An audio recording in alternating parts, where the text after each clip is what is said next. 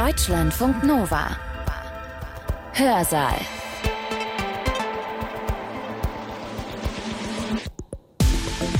Schön, dass ihr da seid. Ich bin Sibylle Salewski.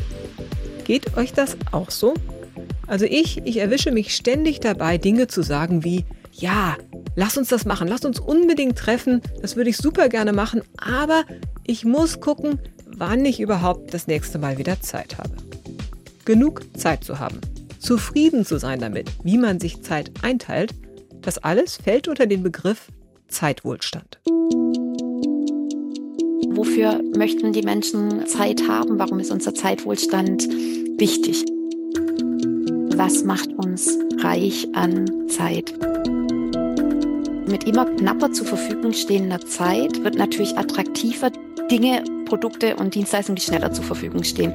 Und unattraktiver werden dann natürlich Dinge, die länger brauchen, die einem darauf abzielen, weniger neu zu konsumieren und mehr zu reparieren, selber zu machen, teilen und zu tauschen und damit die Nutzung verlängern.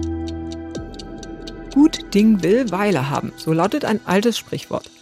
Dieses Sprichwort ist wieder relevant heute, wenn es um eines der wohl dringendsten Probleme geht, die wir haben, nämlich um Nachhaltigkeit. Nachhaltig zu leben, nachhaltig zu konsumieren, das kostet Zeit. Einfaches Beispiel, wenn mein Fahrrad einen Platten hat. Dann ist es deutlich schneller, wenn ich einfach einen neuen Schlauch in den Reifen ziehe, statt den alten zu flicken. Aber das Flicken, das ist natürlich die bessere Option, die nachhaltigere Option. Es ist umweltfreundlicher und verbraucht weniger Ressourcen.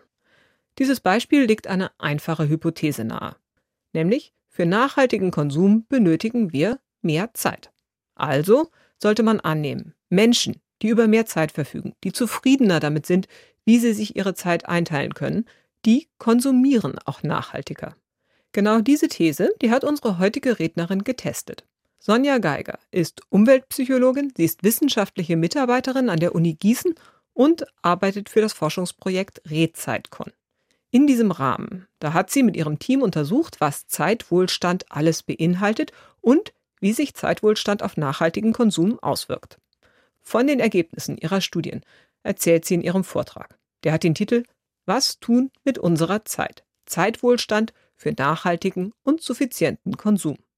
Sie hat diesen Vortrag am 15. November 2022 gehalten, online im Rahmen der Vorlesungsreihe Werkzeuge des Wandels, Kompetenzen für nachhaltiges Handeln. Und organisiert hat diese Reihe die Universität Greifswald. Und so viel will ich schon einmal verraten. Das Ergebnis ihrer Studien, das war nicht das, was Sonja Geiger erwartet hatte. Ich möchte gern ein bisschen ausholen, auch was zu den ökologischen Grenzen sagen, die uns den nachhaltigen Konsum letztendlich auch ein bisschen mitdiktieren, was das Ganze mit Zeit und Zeitnutzung zu tun hat. Und bevor wir auf die Einflüsse und Folgen gehen, würde ich Zeitwohlstand auch noch mal genauer vorstellen. Also was ist das und was für Dimensionen beinhaltet das?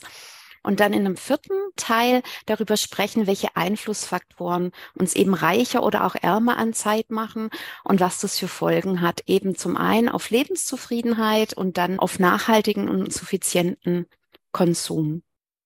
Also, wenn wir mal anfangen, ja, uns über den Zustand des Planeten im Augenblick zu unterhalten, dann ist eigentlich, finde ich, ein sehr hilfreiches Modell das der ökologischen Belastungsgrenzen oder auch planetaren Belastungsgrenzen. Und das habe ich kennengelernt, als ich in einer Umweltorganisation in Argentinien gearbeitet habe, vor mittlerweile schon vielen Jahren. Also es war 2009, 2010, meine ich, das zum ersten Mal gesehen zu haben.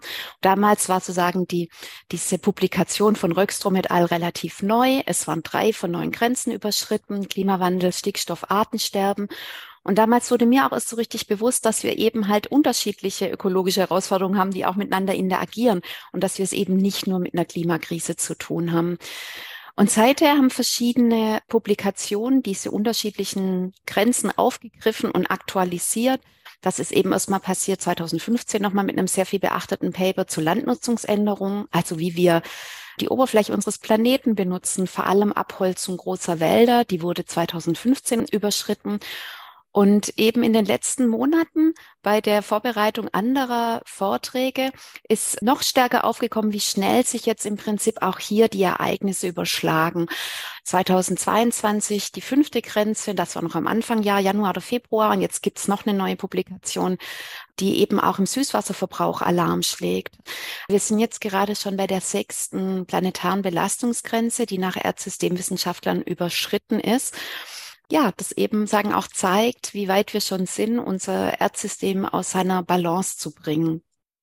Und was das auch für uns im individuellen Verhalten heißt, dafür hat die Ökonomin Kate Raworth eigentlich ein sehr gutes Modell vorgeschlagen, aus dem wir auch was ableiten können für unser Konsumverhalten.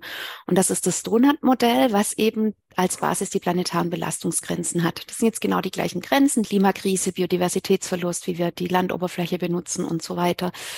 Und die Grundaussage dieses Modells ist letztendlich, wir müssen gemeinsam versuchen, die Entwicklung unserer Menschheit oder Gesellschaften unterhalb dieses planetaren ökologischen Belastungsdeckels zu halten. Und das sind eben unverhandelbare Obergrenzen, was sie einen planetaren Deckel nennt. Gleichzeitig brauchen Menschen ja aber auch was zu essen, Wasser, sie brauchen Dach über dem Kopf, sie haben das Recht auf Bildung um ein würdevolles Leben zu haben. Also es muss oberhalb von einem sozioökonomischen oder was ich auch später gesellschaftlichen Sockel ähm, Nennwert stattfinden. Und diese beiden Grenzen zusammen machen eben ja so eine Donutform auf, was dem Modell seinen Namen gegeben hat für eine sichere und gerechte Entwicklung der Menschheit. Ja, sie nennen sie den sicheren und gerechten Raum für die Menschheit. Und wenn wir uns innerhalb dieses Korridors bewegen, das können wir auch Ableitungen daraus ziehen, was das für nachhaltigen Konsum auf einer individuellen Ebene bedeuten soll. Der soll sich nämlich auch unterhalb planetarer ökologischer Belastungsgrenzen und oberhalb eines sozioökonomischen Deckels bewegen. Und um in diesen Korridor oder beziehungsweise in diesen Donut zu gelangen, gibt es unterschiedliche Strategien. Also eine erste wäre eher eine Effizienzstrategie, eine verbesserte Produktion, also zum Beispiel ein besonders effizientes Waschmittel zu benutzen, von dem man nur ganz wenig Tropfen braucht oder energieeffiziente Waschmaschinen und Trockner zu benutzen. Also dasselbe Resultat mit weniger Ressourcen zu erreichen. Eine weitere Strategie wäre eher qualitativ was umzustellen. Das nennt man auch eine Konsistenzstrategie. Ähm, also eine naturverträgliche Produktion oder auch Technologien, Materialien. Hier könnte man zum Beispiel sagen, dass man diesen Wäschetrockner eben mit äh, erneuerbaren Energien betreibt oder dass man Waschmittel benutzt, was aus natürlichen Substanzen kommt, wie zum Beispiel Kastanien oder so. Und die dritte, weniger beachtete Strategie, das ist die Suffizienzstrategie. Und das geht es eher darum, eben ein Konsummaß zu wählen, was war auch das gute oder das richtige Maß manchmal genannt wird, um so ein bisschen von dieser Reduktion wegzukommen, was es aber natürlich von unserem aktuellen Konsummaß auch wäre, nämlich generell ein bisschen weniger zu konsumieren, in dem Beispiel einfach überhaupt weniger zu waschen und die weniger Wäsche, die man dann wäscht, eben zum Beispiel aufzuhängen und überhaupt keinen Trockner zu benutzen. Und während die ersten beiden Strategien, also eher so ein bisschen auf ein besser oder anders ähm, sich verhalten, auch eher also äh, Entwicklungsunternehmen, äh, also wirtschaftliche Unternehmen oder auch eben äh, Forschung und Entwicklung ansprechen, ist die zweite Strategie mit dem weniger eigentlich eine viel eindeutigere Konsumstrategie, die jetzt Individuen anspricht. Und damit wären wir dann auch schon bei dem Thema von nachhaltigem Konsum. Also das ist den Teil des SDG 12, mit dem wir uns viel auseinandersetzen, jetzt weniger mit der Produktion, wobei natürlich auch nachhaltiger Konsum die Abnahme von Dienstleistungen, Produkten beinhaltet, die eben verträglicher produziert worden sind. Das haben wir mit Kollegen zusammen folgendermaßen definiert. Also nachhaltiges Konsumverhalten umfasst die zum einen Beschaffung, Nutzung und Entsorgung von Gütern und auch Dienstleistungen zur Befriedigung in ganz unterschiedlichen Bereichen. Das wäre so die zweite Dimension des Lebens auf eine Art und Weise. Und da kommen jetzt wieder diese Grenzen des Donuts ins Spiel, die die ökologischen Obergrenzen und die sozioökonomischen Untergrenzen, also den Sockel, ähm, aller Menschen jetzt und in der Zukunft leben, nicht zerstört, um ihre eigenen Bedürfnisse zu befriedigen. Und wenn Sie diese drei Dimensionen zusammendenken, also es geht um unterschiedliche Phasen im Konsumzyklus in verschiedenen Bereichen des Lebens und um diese Ober- und Untergrenze, dann bekommen Sie einen Würfel. Das ist dieses Würfelmodell des nachhaltigen Konsums. Ja, hier sehen Sie die Nachhaltigkeitsdimensionen, hier die Konsumphasen, dass es halt eben nicht nur darum geht, was wir kaufen oder was wir uns zulegen, sondern auch, wie wir es nutzen und wie wir es entsorgen und dass dies halt in ganz unterschiedlichen Bedarfsfeldern, wie wir in der Konsumforschung sagen würden, passiert. Also in der Ernährung, wir brauchen Dach über dem Kopf, wir wollen von A nach B fahren, um unseren verschiedenen Tätigkeiten oder auch sozialen Beziehungen nachzukommen. Wir müssen uns kleiden. Und innerhalb jeder dieses kleinen Würfels sozusagen gibt es natürlich Verhaltensweisen, die einen größeren oder einen wenig großen Umweltauswirkungen haben. Aber was kann das jetzt genau heißen? Im Einzelnen für Verhaltensweisen. Und das wollte ich mit Ihnen nochmal angucken, für sagen, eins dieser Bedarfsfelder. Also wir schneiden jetzt so eine Scheibe raus aus diesem Würfel, diese Kleidungsscheibe, und dann würde das zum Beispiel die folgenden Verhaltensweisen beinhalten. Also zum Beispiel hochwertige und langlebige Kleidung zu kaufen, aber vielleicht auch gebrauchte die besonders energiearm zu waschen, also vorher eben vielleicht gar nicht und zu pflegen, also gar nicht zu trocknen, sondern aufzuhängen. Aber auch zu gucken, was man dann am Ende mit der Entsorgung macht, also sich zum Beispiel ein eigenes Recycling zu überlegen.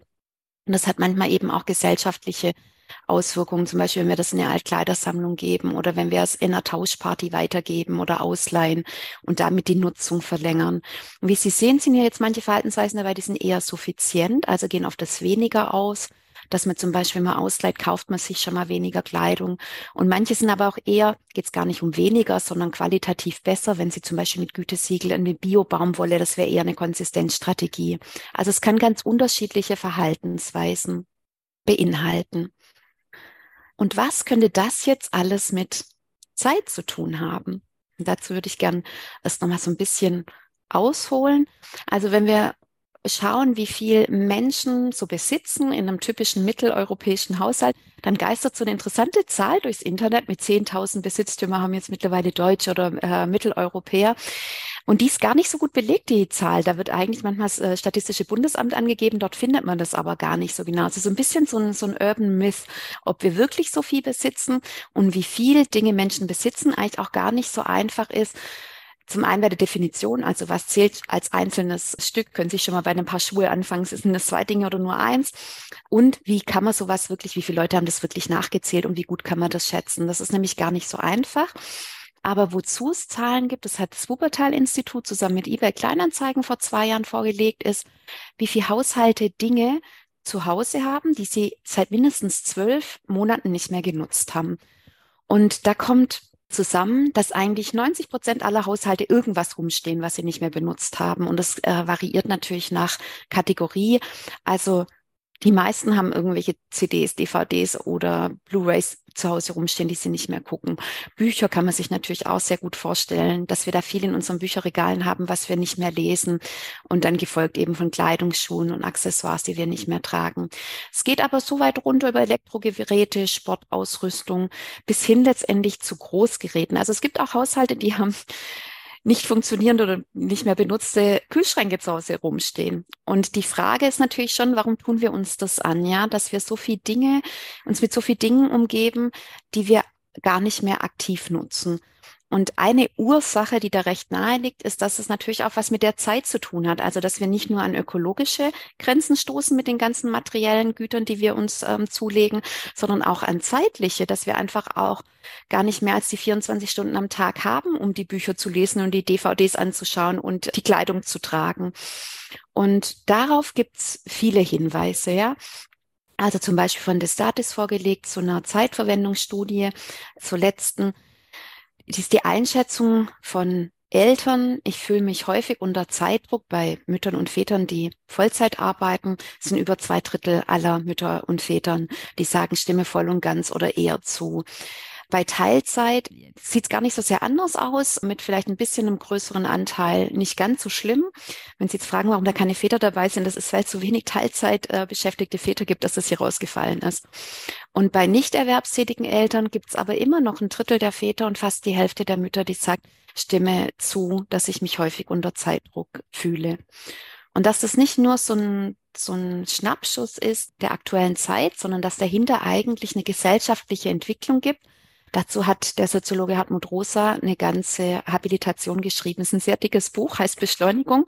Und er geht davon aus, ja, dass unsere ja, wahrgenommene Zeitnot eigentlich einer gesellschaftlichen Entwicklung unterliegt, die auch angetrieben ist durch die technische Beschleunigung. Und wenn wir uns das zum Beispiel nur für Transport, wie viel schneller Autos und Züge fahren, Flugzeuge fliegen, was sich in der Kommunikation geändert hat, wenn wir vor 40 Jahren noch Briefe geschrieben haben, haben die drei Tage gedauert, bis die angekommen sind.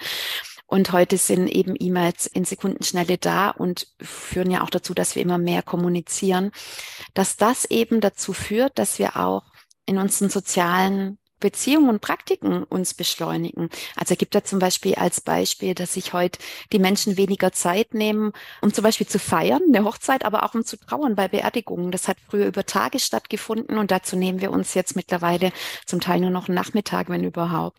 Also dass wir da auch eine Beschleunigung vom sozialen Wandel sehen der dazu führt, dass wir immer mehr, so ein bisschen sein spezielles Vokabular, immer mehr Erlebnis- und Handlungsepisoden pro Zeiteinheit. Also wir haben immer mehr Dinge, die wir in die gleiche Zeiteinheit quetschen. Und das machen wir eventuell auch noch selber schlimmer dadurch, dass wir versuchen, damit mitzuhalten, indem wir zum Beispiel Multitasking machen. Wir machen zwei, drei Dinge gleichzeitig. Wir füllen Pausen. Zum Beispiel, wenn wir ähm, an der Bushaltestelle stehen, dass wir da noch was versuchen zu organisieren. Und das führt zu einer Beschleunigung des Lebenstempos, was wiederum ja auch notwendig macht, dass wir die Technik haben, die das erlaubt. Also zum Beispiel die Smartphones, mit denen wir Pausen füllen können oder Dinge schneller machen. Und spätestens an der Stelle wären Momo und Cassiopeia ausgestiegen, ja, sagen, das geht eigentlich nicht, dass wir mit den Dingen, die wir machen, um vermeintlich Zeit zu sparen, unser Lebenstempo auch noch zu beschleunigen. Also wenn Sie die eher sagen, leichter lesbare Variante des Buchs von Hartmut Rosa lesen wollen, dann greifen Sie einfach zu Momo von Michael Ende. Der den 80er Jahren eigentlich schon sehr gut vorhergesagt, was uns eigentlich blüht an Beschleunigung und was das auch für einen Einfluss auf Konsum haben kann. So, wenn wir jetzt davon ausgehen, dass Hartmut Rosa recht hat und wir eine Beschleunigung des Lebenstempos sehen und des sozialen Wandels, dann hat das auch eben Folgen auf unseren Konsum. Und da gibt es eben verschiedene Ideen, warum das so ist oder was es für Folgen haben kann. Also mit immer knapper zur Verfügung stehender Zeit wird natürlich attraktiver, Dinge Produkte und Dienstleistungen, die schneller zur Verfügung stehen. Im Fast Food ist es schon angelegt, im Namen sozusagen, dass wir schnell was essen können, wenn wir unterwegs sind. Aber auch unser voriges Beispiel, ja, ein Trockner ist natürlich auch schneller zu befüllen, als die Wäsche selber aufzuhängen. Und unattraktiver werden dann natürlich Dinge, die länger brauchen. Und das ist ganz speziell, oder man könnte eben annehmen, dass das ganz speziell der Fall ist für suffiziente Konsumformen, die einem darauf abzielen, weniger neu zu konsumieren und mehr zu reparieren, selber zu machen, teilen und zu tauschen und das eben auch Dinge sind, die zeitintensiver sind. Und deshalb gehen zum Beispiel Reich und Beats davon aus, dass mit weniger Zeit eigentlich ähm, nachhaltige Verhaltensweisen benachteiligt sind und weniger stattfinden könnten und sollten. Da gibt es aber noch eine zweite Idee, warum sagen Zeitnot auch noch weitere nachhaltigkeitsrelevanten Folgen hat. Und das ist eher von der Ökonomin Juliette Shaw beschrieben als ein Work-and-Spend-Cycle, also dass wir gefangen sind und sie geht eher von Arbeitszeiten aus. Weniger jetzt von der Zeitnot selber, sondern die dann eher als Nebeneffekt damit einherkommt, wenn wir in Arbeit gefangen sind, die vielleicht sogar noch schlecht bezahlt ist, Überstunden mit beinhaltet und wir durch die anstrengende Arbeit eher überanstrengt sind und müde. Wir aber das Gefühl haben, wir möchten uns dafür belohnen. Das nennen wir auch kompensatorischen Konsum. Also ich möchte mir was gönnen, das aber unter Müdigkeit und Anstrengung vor allem dadurch passieren kann, dass ich mir was Neues kaufe oder eben was zulege, was dann mit hohen Konsumeingaben aus einhergeht, was wiederum ein unverzichtbares Einkommen voraussetzt und ein in so einem Zirkel gefangen hält, dass man eben aus dieser Arbeitswelt auch nicht rauskommt. Dazu muss man sagen, ein bisschen, dass das für die US-amerikanische Bevölkerung beschrieben worden ist und vielleicht bei uns noch nicht so ganz ausgeprägt ist, dass wir sagen, als sich was gönnen, was Schönes tun, irgendwie mit Einkaufen und Shoppen verbunden ist. Aber trotzdem kann man sich natürlich gut vorstellen, dass an diesem Zyklus was dran ist. Jetzt sind vielen von diesen, was ich gerade vorgestellt habe, Hypothesen, auch von Hartmut Rosa, gemein, dass sie so empirisch, also viele Beobachtungen, Anekdoten zusammengetragen, aber auch nicht im Einzelnen empirisch schon geprüft worden sind. Und dazu haben wir ein Projekt aufgesetzt, das RedZeitCon-Projekt. Das ist mittlerweile auch schon abgeschlossen, wurde vom BMBF über drei Jahre finanziert. Und da haben wir uns mal genauer angeguckt, was sind eigentlich Einflüsse auf Zeitwohlstand? Da habe ich jetzt ja schon irgendwie zwei erwähnt. Also Juliet Shaw beschreibt auf jeden Fall Erwerbsarbeit, ist man natürlich als Einfluss, wer viel arbeitet, der hat natürlich auch weniger Zeit. Und von Hartmut Rosa haben wir gerade schon gelernt, solche zeiteffizienten Praktiken, wir wollen auch noch Zeit sparen, wie Multitasken, Pausen füllen, Dinge schneller machen, auch noch dazu führen können, dass wir uns eher die Zeit am Ende fehlt. Und auf der anderen Seite wollten wir uns eben auch ähm, Folgen davon angucken, weil Xu Chor auch beschreibt, also kürzere Arbeitszeiten, nicht nur positive Effekte hätten auf den Arbeitsmarkt, dass Arbeit gleicher verteilt wird, sondern eben, und das nennt sie eine Triple-Dividend, für mehr Lebenszufriedenheit und für mehr nachhaltigen Konsum sorgen würden, auch auf der individuellen Ebene. Also diese positive Folge zwei und drei der Dippel-Dividend ist das, was ähm, uns vor allem oder mich auch interessiert hat im individuellen Konsumverhalten, also auf der individuellen Ebene. Und dazu habe ich eben jetzt noch ein paar Überlegungen und dann nachher auch Ergebnisse aus diesem Projekt mitgebracht zu diesem Thema. Da würde ich jetzt gern erstmal den Zeitwohlstand ein bisschen genauer beleuchten. Also worum geht's denn da und was beinhaltet das alles, bevor wir auf die Einflussgrößen und auf die Folgen schauen. Und zum Einstieg, das haben wir auch in unserem Projekt eben als eine empirische, ein Teil unserer Repräsentativbefragung auch gefragt, würde ich Sie gerne fragen, wenn Sie jetzt täglich eine Stunde mehr zur Verfügung hätten, ja, eigentlich eine Fee würde vorbeikommen, Ihnen eine extra Stunde schenken jeden Tag, wofür würden Sie die, die jetzt gerade gerne benutzen? Also denken Sie mal, die nächste Woche, Sie hätten jeden Tag eine Stunde mehr Zeit. Was würden Sie denn vor allem tun? Also, wofür würden Sie eine extra Stunde Herr Schulz schreibt kreativ sein. Ja, die im Publikum lassen sich nicht ablenken, die überdenken sich selber was aus. Malen, das geht schon mal in die Richtung Hobbys, was Schönes machen, Lesen, Yoga, mehr aufräumen, Lesen, Sport draußen sein. Also wir haben die Frage damals zum ersten Mal gestellt in unserer Repräsentativbefragung im Februar. Das war direkt vor eigentlich so Corona Deutschland getroffen hat. Da war das Leben noch relativ normal, es gab noch keine Maßnahmen und nichts. Es gab so die ersten Fälle, aber ähm, ja, noch nicht so, dass unser Alltagsleben eingeschränkt gewesen wäre. Und wir haben folgende Antworten bekommen. Und wenn Sie mal die Wortwolke auf sich wirken lassen, dann sehen Sie vor allem erstmal ausruhen, schlafen, entspannen, weiß nicht. Dann als nächstes sticht vielleicht ins Auge Lesen, Sport, ein bisschen kleiner noch Familie, Freunde, Kinder. Also wir haben das so interpretiert, dass es eben diese großen drei Gruppen gibt, für die Menschen eigentlich gerne mehr Zeit hätten. Nämlich zuerst mal die Erholung für sich selber, also die Pflege, die ähm, Care-Arbeit letztendlich für sich selber wieder zu regenerieren. Und dann als nächstes was Schönes machen, was auch hier im Chat gleich kam, ja, Zeit mal für Hobbys, wieder äh, Sport machen, lesen. Kreativ kamen auch ein paar Sachen, aber ein bisschen kleiner. Und der dritte große Bereich, die sozialen Beziehungen für die Familie, für die für Freunde und für Kinder. Und das bringt uns jetzt sagen, zu dem Thema, wofür möchten die Menschen Zeit haben? Warum ist unser Zeitwohlstand wichtig? Und dazu möchte ich erstmal so ein bisschen noch ausholen, woher dieses Konzept Zeitwohlstand eigentlich kommt und was es alles beinhaltet.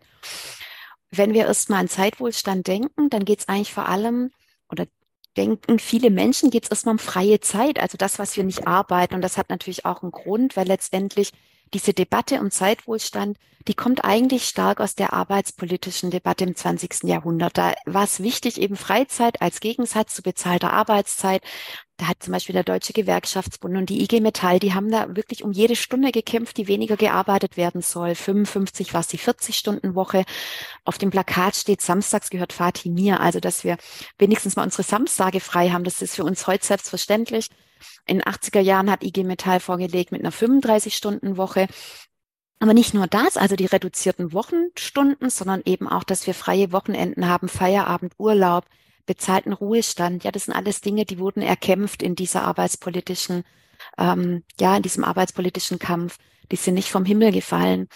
Jetzt ist aber so, dass natürlich Freizeit nicht nur das ist, was übrig bleibt, wenn wir nicht arbeiten, sondern der Soziologe Gudin hat nochmal deutlich gemacht, dass freie Zeit, das nennt er discretionary, also im Englischen so ein bisschen zur Verfügung stehende Zeit, das ist von jeglichen Pflichten befreite Zeit. Und dazu gehört ja eben nicht nur die notwendige Erwerbsarbeit, sondern auch Care-Arbeit, wie ein bisschen ja auch rauskam in dieser Wortwolke. Man wieder einfach schlafen, ausruhen, hat ja auch sagen, die Care-Arbeit für sich selber mit der persönlichen Pflege. Hier ist Care-Arbeit natürlich auch, Sie sagen, die Pflege anderer gemeint. Und erst was dann übrig bleibt, also die wirklich von allen Pflichten befreite Zeit, würde er als ähm, Freizeit benennen. Aber auf jeden Fall kann man schon mal festhalten, diese Grunddimension von Zeitwohlstand ist natürlich, wie viel freie Zeit bleibt uns. Aber Rinderspacher auch Soziologe hat eben um die Jahrhundert, äh, also Jahrtausendwende letztendlich in den Nullerjahren nochmal die Debatte neu angeregt, dass es eben nicht nur darum gehen kann, Arbeitszeiten zu verkürzen, sondern Zeitwohlstand mehr ist als das. Er hat es eigentlich vorgeschlagen als neuen Indikator für den Wohlstand einer Gesellschaft, die eben noch weitere Dimensionen beinhaltet. Und die würde ich Ihnen jetzt gerne nochmal vorstellen. Die haben wir auch als in unserem Projekt als Cultural Probes, ähm, also sagen als Proben von unseren Projektteilnehmern erfragt, indem wir gebeten haben, sie sollen doch Bilder oder Gegenstände mitbringen, die für sie Zeitwohlstand bedeuten. Und da sind ganz unterschiedliche Sachen aufgekommen und eben sicher natürlich auch mal Themen, die genau dieses Freizeiturlaub nicht arbeiten müssen, am See sitzen, Skiurlaub, keine Arbeitspflichten haben, aber eben auch weitere Punkte, wie nämlich zum Beispiel Feierabendbier mit Freunden zusammen, wie eine Katze bisschen selbstbestimmt zu leben, ja, dann auszuruhen, wenn man möchte. Jemand hat auch zum Beispiel ein Bild von einem Briefkasten mitgebracht, dass die Dinge auch mal langsam gehen dürfen, ja, also sagen als Symbol für die alte, das wird ja auch im Englischen Snail Mail genannt, also die Schneckenpost irgendwie, wenn langsam wieder ein Brief ähm, ankommt, anstatt möglichst schnell eine E-Mail zu schreiben.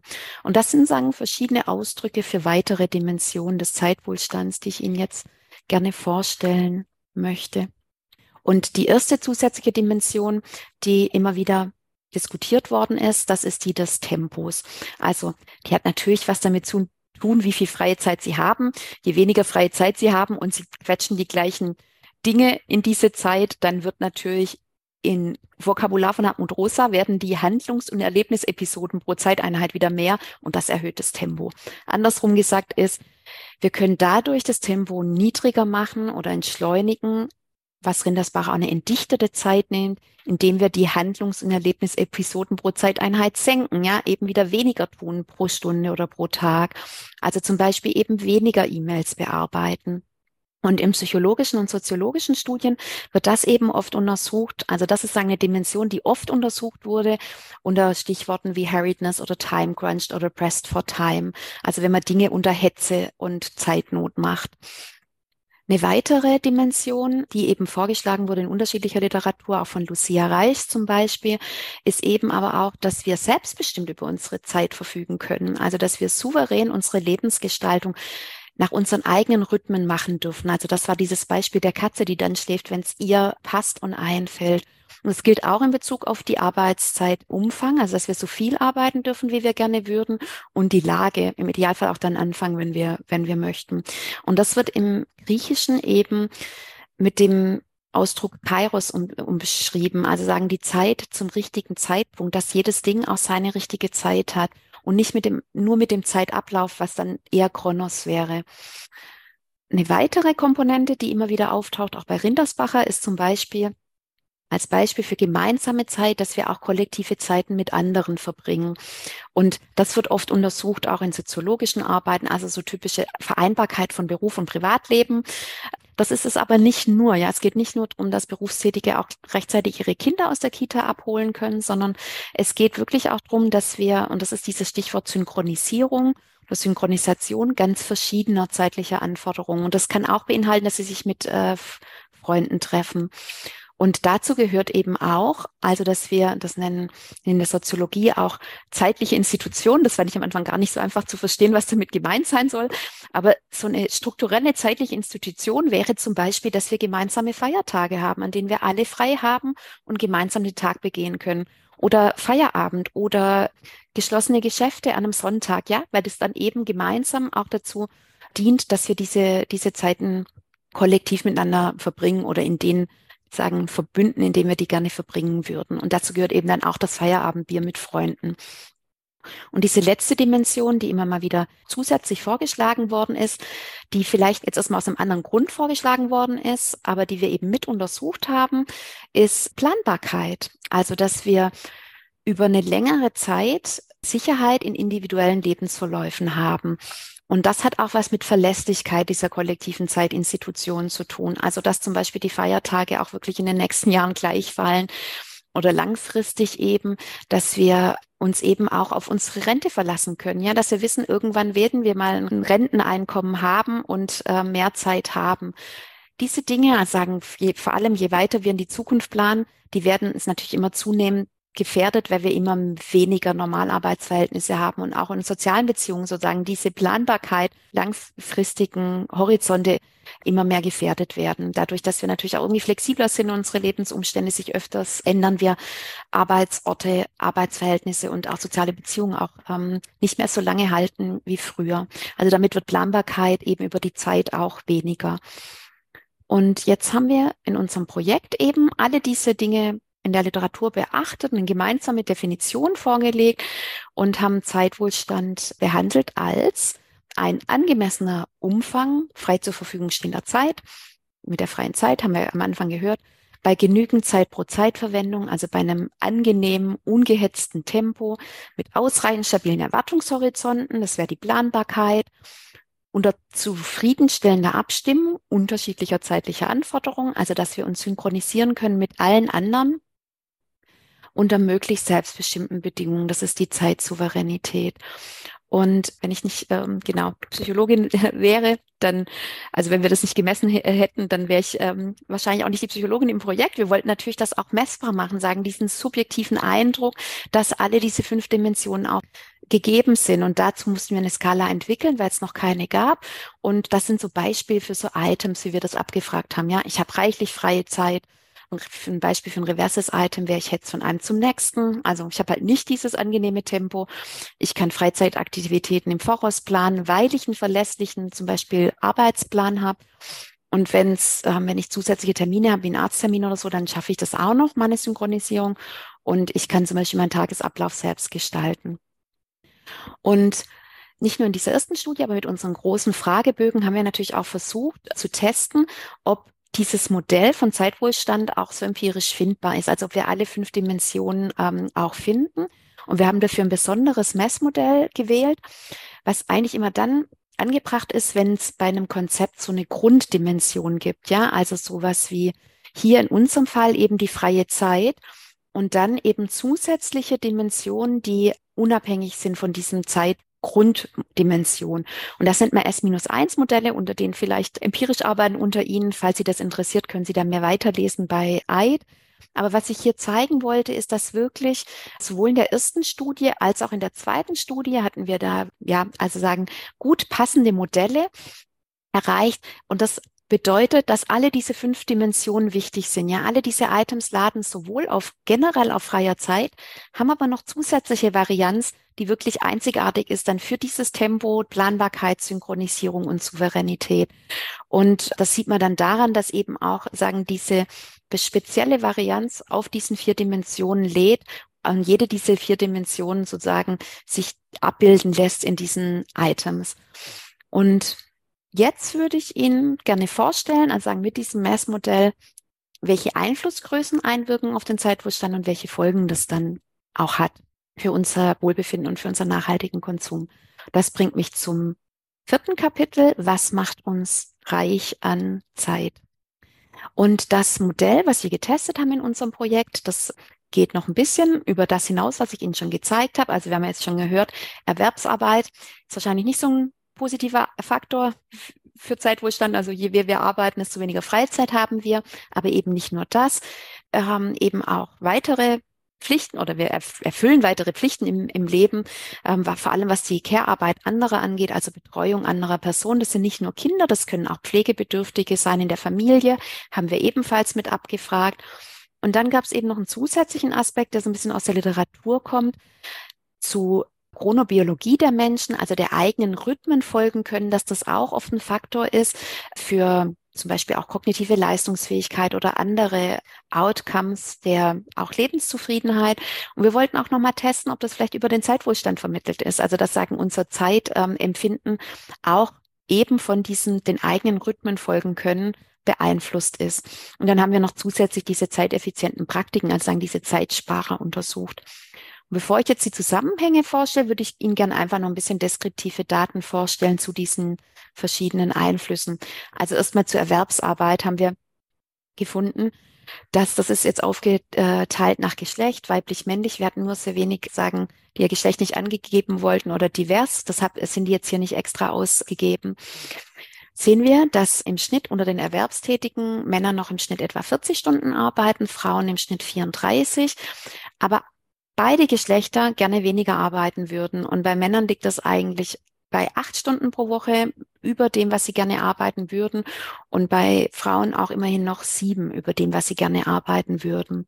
Und dazu kommen eben noch eine Menge unbezahlter Arbeit, also hier Betreuung von Kindern und Pflegebedürftigen. Das sind bei Frauen über zwei Stunden, bei Männern unter ein.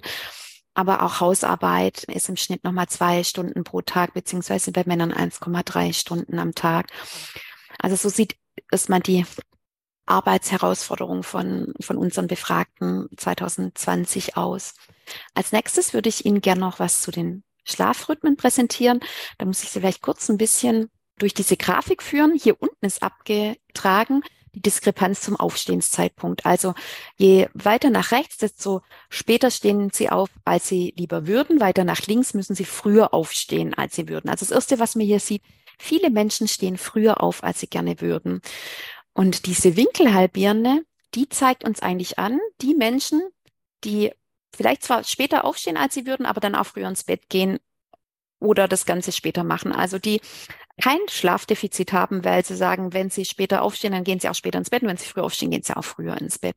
Alle, die über dieser Linie liegen, die haben im Prinzip ein, ein Schlafdefizit akkumuliert von immerhin einer ganzen Stunde im Schnitt weil sie eigentlich ähm, später einschlafen, als sie würden, es aber nicht schaffen, eben zu diesem Zeitpunkt auch aufzustehen, weil sie so aufstehen müssen. Das heißt, was wir hier gefunden haben, ist, dass die meisten Menschen, also im Schnitt auf jeden Fall ein Schlafdefizit haben, das für die Mehrheit gilt und dass das vor allem dadurch zustande kommt, dass wir früher aufstehen müssen, als wir das gerne würden. Ist jetzt keine große Überraschung wahrscheinlich für die meisten Menschen, aber hier sind es nochmal empirische Daten dazu, wie wir auch gleich sehen werden, nicht unwichtig sind. Und der nächste Punkt ist diese zeitsparenden, in Anführungszeichen, zeiteffizienten Praktiken nach Hartmut Rosa. Da haben wir eben gefragt nach Multitast ihr im Alltag? Ersetzt ihr längere Verhaltensweisen durch kürzere? Macht ihr Dinge generell schneller und füllt ihr Pausen mit irgendwas? Und was man sieht, dass das durchaus sehr prävalent ist. Also bei allen ist es sagen über drei, was sozusagen der Mittelwert gewesen wäre von teils, teils mache ich manchmal. Und wir sehen hier Geschlechtsunterschiede, vor allem beim Multitasken und Pausenfüllen, dass das Frauen noch mehr machen als Männer. Und wenn wir jetzt schauen, was hat es für einen Einfluss auf unseren gefühlten Zeitwohlstand, vor allem auf diese Grunddimension eine freie Zeit, dann haben wir wirklich gefunden, die Erwerbsarbeit ist ein negativer Prädiktor, die Anzahl der betreuten Personen ist ein Prädiktor. Das Mismatch zum Aufstehen, also gar nicht so sehr habe ich überhaupt einen Schlaf, also habe ich generell ein Schlafdefizit, sondern nur dieser Faktor, ich muss früher aufstehen, als ich gerne würde, der ist auch negativ korreliert mit Zeitwohlstand. Und wenn wir jetzt nach Rosa, Hartmut Rosa nochmal schauen, der gesagt hat, dadurch, dass wir noch so zeiteffiziente Praktiken machen, kurbeln wir das Ganze, den ganzen, sagen, kurbeln wir die ganze Beschleunigungsspirale noch an. Das ist wirklich auch so, dass das für Multitasken und Pausenfüllen gilt. Also da sehen wir auch einen negativen Einflussfaktor. Nicht so für Ersetzen, also Dinge, längere Dinge einfach durch kürzere ersetzen. Und wir sehen einen positiven Einfluss von schneller machen. Also wenn Sie wirklich sich einen Gefallen machen wollen, von sich ein bisschen Zeitwohlstand zu erarbeiten, das Einzige, was da anscheinend wirklich einen positiven Einfluss hat, ist auch Dinge mal schneller durchzuziehen, ja, und äh, in die Pufen zu kommen. Das hat ein positives Gewicht. So, das wäre jetzt so ein bisschen zusammenfassend, was alles uns eben Zeitwohlstand gibt, beziehungsweise auch raubt. Also weniger arbeiten, sich um weniger Kinder kümmern zu müssen, dann aufstehen können, wenn sie möchten und nicht noch zusätzlich zu versuchen, durch Multitasken oder Pausen füllen den Zeitwohlstand zu vergrößern. Dann haben sie gute Chancen, dass sie sich ein bisschen entschleunigter fühlen. Und jetzt möchte ich natürlich im letzten Teil auch noch dazu kommen, um wieder zurückzukommen auf das nachhaltige Entwicklungsziel 12, nachhaltigen Konsum. Was hat der Zeitwohlstand für Folgen?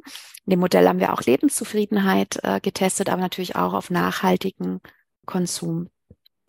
Und dazu haben wir verschiedene Fragen gestellt. Lebenszufriedenheit haben wir nach dem SÖP, ähm, sozioökonomischen Panel, nachgefragt. Also wie zufrieden sind Sie gegenwärtig alles in allem mit Ihrem Leben plus noch bereichsspezifisch Gesundheit, Einkommen und Arbeit. Wir haben nachhaltigen Konsum nach der Umweltbewusstseinsstudie von 2018.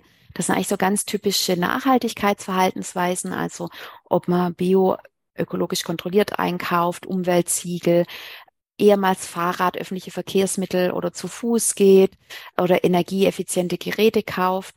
Dann haben wir noch speziell eben nach suffizienten Konsumverhalten, also um dieses weniger, dass man nur Dinge kauft, die man wirklich braucht, dass man Dinge repariert, dass man gebrauchte Gegenstände und Kleidung sucht und kauft oder eher auch mal was mietet oder leiht, anstatt neu kaufen.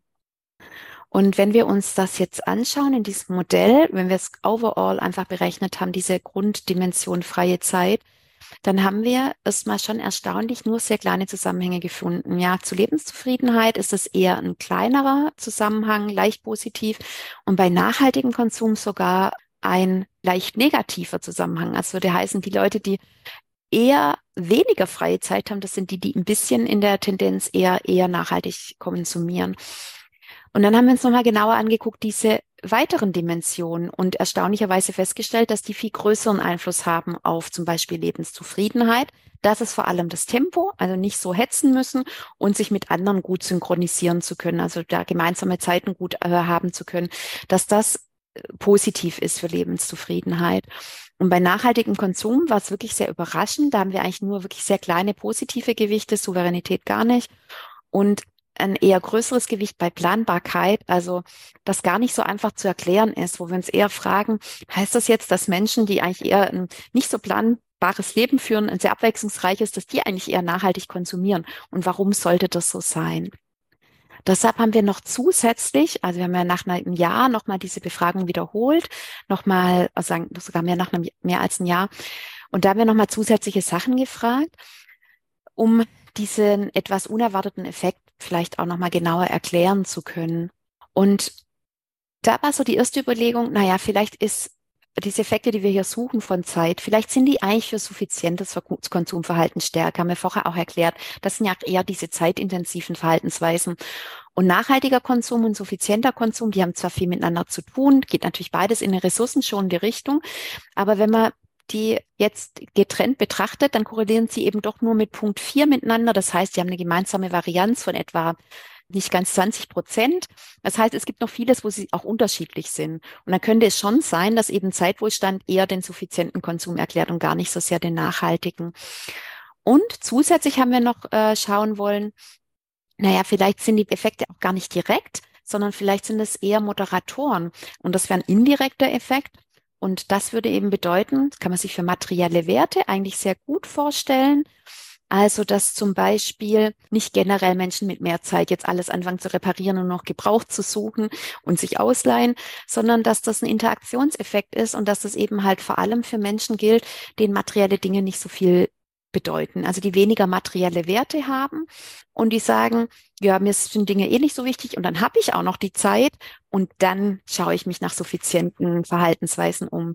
Während man denken könnte, den Menschen, die zum Beispiel äh, materielle Werte sehr wertschätzen, sie sagen, das ist egal, ob ich Zeit habe oder keine, ich kaufe mir die Dinge neu, weil mir das eben wichtiger ist. Das wäre, sagen, so eine Erklärung für einen Interaktionseffekt. Dann haben wir uns das in der zweiten Studie angeschaut und zwar zeigen können, dass eine Umwelteinstellung, also sagen, wie nachhaltig ich orientiert bin, hat einen recht großen Einfluss auf nachhaltigen Konsum. Das ist auch nicht weiter verwunderlich, weil das sehr ähnlich operationalisiert ist. Und wenn wir uns aber den Zeitwohlstand anschauen, dann haben wir wieder den gleichen kleinen negativen Effekt wie vorhin. Aber eben halt auch kein Interaktionseffekt. Also auch hier oben ist es nicht die Interaktion, die das erklären könnte. Aber ich habe Ihnen das ja auch gerade mal für den suffizienten Konsum ausformuliert. Und dann haben wir uns da nochmal angeschaut, den direkten Effekt von materiellen Werten. Der ist auch nicht so groß, aber er ist vorhanden. Also je weniger materiell orientiert Sie sind, desto eher würden Sie sich suffizient verhalten. Der direkte Effekt von Zeitwohlstand, das ist eigentlich so die erste Überraschung, der ist auch genau wie beim nachhaltigen Konsum nur sehr klein und negativ. Also der erklärt leider nicht unsere etwas überraschenden Ergebnisse. Aber was jetzt eigentlich vielleicht am vor allem unerwartetsten war, ist, die Interaktion erklärt es auch nicht, ja. Also das heißt, diese Idee, der wir nochmal nachgegangen sind in der zweiten Studie, das ist auch nicht die Erklärung, warum gegen aller jetzt sozusagen hypothetische ähm, Erwartung Zeitwohlstand anscheinend gar nicht so einflussreich ist, weder für nachhaltigen Konsum äh, noch für suffizienten Konsum.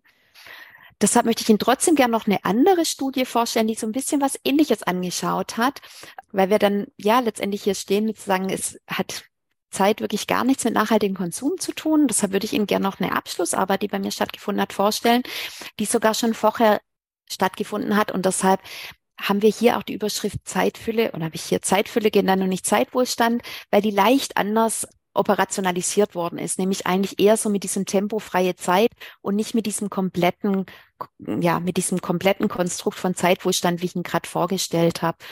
Und da hat sich eben Sophia Dasch, eine Abschlussarbeitsstudierende bei mir, mal angeschaut, was ist jetzt eigentlich mit den unbenutzten Gütern, also ein bisschen von dieser Hypothese von Juliette Shaw und hat für vier Bereiche Kleidung, Haushaltsgeräte, Freizeit, Mobilität, also sowas wie zum Beispiel auch äh, Fahrzeuge wie Fahrräder, Roller, wirklich detailliert nachgefragt, wie viel habt ihr davon und wie viel benutzt ihr ähm, im Alltag. Und dadurch konnten wir natürlich auch ausrechnen, wie viel Prozent davon ungenutzt sind. Und es wurde eben auch berechnet oder eben erfragt, eine Zeit für das wie ein verkürzter Zeitwohlstandsfragebogen, Erwerbsarbeit und auch noch Kinderanzahl, um dafür ein äh, Gefühl zu bekommen, ähnlich wie bei der betreuten Care-Arbeit. Und hier kam eben raus, also klar, mit Erwerbsarbeit hängt es auch negativ zusammen, auch mit den betreuten Kindern und aber auch mit den ungenutzten Gütern. Also hier gibt es eben einen leichten negativen Zusammenhang. Je weniger Zeit wir haben, desto mehr ungenutzte Güter finden sich in unseren in unseren Haushalten, also letztendlich wie Juliette Shaw in ihrem Spend and Work Cycle ähm, letztendlich auch nahegelegt hat.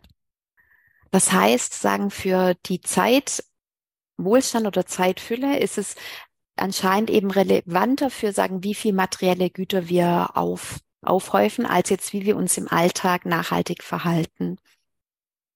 Dann würde ich gerne noch eine letzte Studie vorstellen, die auch ähm, mit einer Kollegin äh, und mir stattgefunden hat, die noch ein bisschen auf dieses Thema des Wohlbefindens eingeht, weil wir ja auch gesehen haben, dass dieses Multitasken, dieses Zeitsparen, ja, und möglichst Dinge gleichzeitig machen, eigentlich eher negativen Einfluss hatte ähm, auf den generellen subjektiven Eindruck unseres Zeitwohlstands. Und letztendlich gibt es natürlich zu diesem Zeitsparen und Dinge gleichzeitig machen oder vielleicht auch das Pausenfüllen ja schon auch den Gegen, einen Gegenentwurf, nämlich sagen besonders zu versuchen, die Qualität des gegenwärtigen Momentes wahrzunehmen. Und das ist natürlich sagen eine Qualität, die ich in anderen Forschungsstrang, den ich ja auch verfolgt, der Achtsamkeitsmeditation öfter untersucht habe. Und diese spezielle Arbeit jetzt von Frau Schaub und mir, die hat eben untersucht, wie eine Achtsamkeitsmeditation als Kurs auch auf das Wohlbefinden von Menschen wirkt. Und hier haben wir ein bisschen anderes Wohlbefindensmaß von der OECD, der Better Alive Index. Der hat auch so ein bisschen noch eine affektive oder emotionale Komponente, nicht nur Lebenszufriedenheit, sondern auch wirklich so ein emotionales Wohlbefinden. Und wir konnten eben zeigen, hier in so einem vermittelten Modell, Mediationsmodell, dass diese Effekte, dass Achtsamkeitsmeditation uns gut tut und uns zu einem größeren Wohlbefinden führt, das haben wir repliziert, das ist aber im Prinzip nichts Neues. Das haben schon ganz viele Studien gezeigt. Was wir hier zeigen konnten, ist, dass das wirklich auch zum Teil mediiert ist darüber, wie wir die Zeit wahrnehmen, nämlich wirklich als mehr Time Affluent, wie Kassa und seine Kollegen das eben genannt haben, in ihrem Maß, was so ein bisschen widerspiegeln würde, wie gesagt vorhin, bei unserer Zeitdimension, das der freien Zeit und der des Tempos. Also es sind zwei dieser fünf Dimensionen, die da letztendlich mit abgefragt werden. Also man kann diesem Zeitsparen, Multitasken, Pausen füllen, auch was entgegensetzen, indem er eben wirklich versucht, den gegenwärtigen Moment besonders wahrzunehmen. Und da ist Achtsamkeit oder Achtsamkeitskurse wirklich ein probates Mittel dafür. So, dann würde ich mit der Forschung der Studien schon so langsam zum Ende kommen und gerne nochmal ein Fazit ziehen. Wenn wir uns jetzt die ökologischen Belastungsgrenzen, Zeitwohlstand mit seinen Facetten und eben den Einflüssen auf Lebenszufriedenheit und nachhaltigen Konsum angucken, was für ein Fazit lässt sich denn jetzt aus den gezogenen Studien ziehen? Da lässt sich zum einen jetzt erstmal ziehen für den Zeitwohlstand selber der ist wirklich mehr als nur freie Zeit und Entschleunigung. Also diese nur mehr Zeit haben und ein, niedrigeres Tempo, das ist nicht das Einzige, was dazugehört. Das konnten wir mit dem Messmodell zeigen. Auch wenn es jetzt sich viele psychologische Studien eher genau auf diese zwei Dimensionen so ein bisschen konzentriert haben, ja, also Umfang der freien Zeit und das Tempo. Und ein Einfluss, der sich da als relevant herauskristallisiert, ist wirklich diesen Eigenrhythmen folgen können. Das konnten wir zumindest für einen Schlafrhythmus auf jeden Fall zeigen, vor allem bei dem Frühaufstehen. Aber dass eben diese Selbstbestimmtheit, den eigenen, ja, diesem eigenen Rhythmus folgen zu können, also das Kairos, wirklich ein wichtiger Faktor ist. In Bezug auf Wohlbefinden und Wohlergehen müsste man, könnte man dann davon ableiten, dass wir schon auch sagen, strukturell eher dafür sorgen müssen, dass wir flexibler ja, flexiblere Zeitabläufe hätten. Bei Arbeitszeiten, aber auch bei Schulzeiten geht gar nicht nur um Arbeit, es geht auch um Schulsystem oder Kindergartensystem in Deutschland, dass wir da eben flexibler werden und besser das Synchronisieren mit anderen ermöglichen. Das war nämlich ein großer Einflussfaktor auf die Lebenszufriedenheit. Und bei den individuellen Möglichkeiten, wie wir unseren Zeitwohlstand verbessern können, das ist eben vor allem, da kann vor allem dazu äh, beiführen, die eigene Wahrnehmung der Zeit zu verbessern. Und dafür ist Achtsamkeitsmeditation auf jeden Fall ein wirksamer Weg. Um jetzt aber nochmal zurückzukommen auf das SDG, um das es heute gehen sollte, den nachhaltigen Konsum, da müssen wir eben schon zusammenfassend ähm, sagen, dass jetzt fürs nachhaltige Konsumverhalten, also wirklich dieses ähm, qualitativ anders oder besser äh, sich zu verhalten, weder direkte noch indirekte Effekte gab, ja auch überraschenderweise, aber wir haben es zumindest jetzt auch nochmal empirisch überprüft, ja, ob das wirklich auch zu finden ist. Und für das suffiziente Konsumverhalten, also das weniger, das ähm, weniger Neues konsumieren, reparieren, selbst machen, ist meines Erachtens eigentlich noch überraschender, dass wir da eben auch Null-Effekte gefunden haben.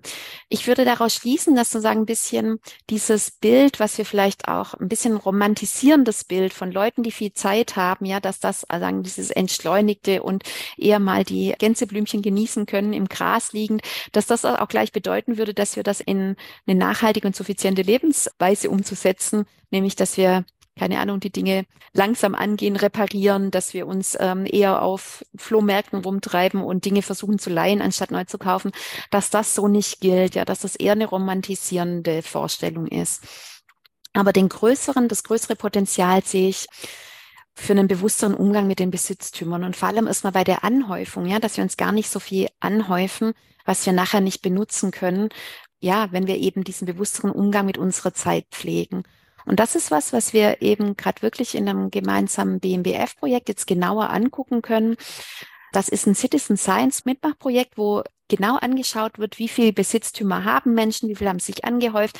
Da geht es vor allem um Minimalismus und das wieder auszusortieren. Deshalb heißt der Untertitel auch, ich bin, was ich nicht habe. Und da werden wir auch oder haben wir auch Daten zur Verfügung, was den Zeitwohlstand von Menschen angeht, wo wir sagen, diese ersten Beobachtung, dass mehr Zeitfülle dazu führt, dass wir weniger ungenutzte Güter rumstehen haben, jetzt auch mal einer größeren Stichprobe, in genaueren Daten, weil die zum Teil auch zum Beispiel diese Besitztümer wirklich ausgezählt haben in einem eigenen Interventionsbeispiel, also einer Aufgabe. Das heißt, wir, wir haben da zum einen mehr Daten und auch genauere Daten. Aber ich würde gerne noch mal ganz kurz zu meiner sehr netten Vorstellung sagen, dieses Projekt ist vor allem von Samira Iran akquiriert worden. Ich habe da nur einen sehr kleinen Teil der Datenerhebung. Insofern ist es nicht wirklich mein Projekt, sondern es ist was, womit ich mich gerade aktuell auseinandersetze. Ja, das war's soweit mit meinem Vortrag und ich freue mich auf Ihre Rückmeldungen und Fragen zu dem Thema was tun mit unserer Zeit. Und als generellen Ratschlag kann ich Ihnen auf jeden Fall mitgeben, öfter mal nichts, ja. Das hat ganz definitiv keinen negativen Einfluss auf Ressourcen und Stromverbräuche. Dann vielen Dank für Ihre Aufmerksamkeit und genau, ich freue mich auf Ihre Rückfragen. Das war die Umweltpsychologin Sonja Geiger über das Verhältnis von Zeitwohlstand und nachhaltigem Konsum. Sie hat ihren Vortrag am 15. November 2022 online gehalten im Rahmen der Vorlesungsreihe Werkzeuge des Wandels, Kompetenzen für nachhaltiges Handeln. Organisiert hat diese Reihe das Institut für Geographie und Geologie der Universität Greifswald. Deutschlandfunk Nova. Hörsaal. Jeden Sonntag neu. Auf deutschlandfunknova.de und überall, wo es Podcasts gibt. Deine Podcasts.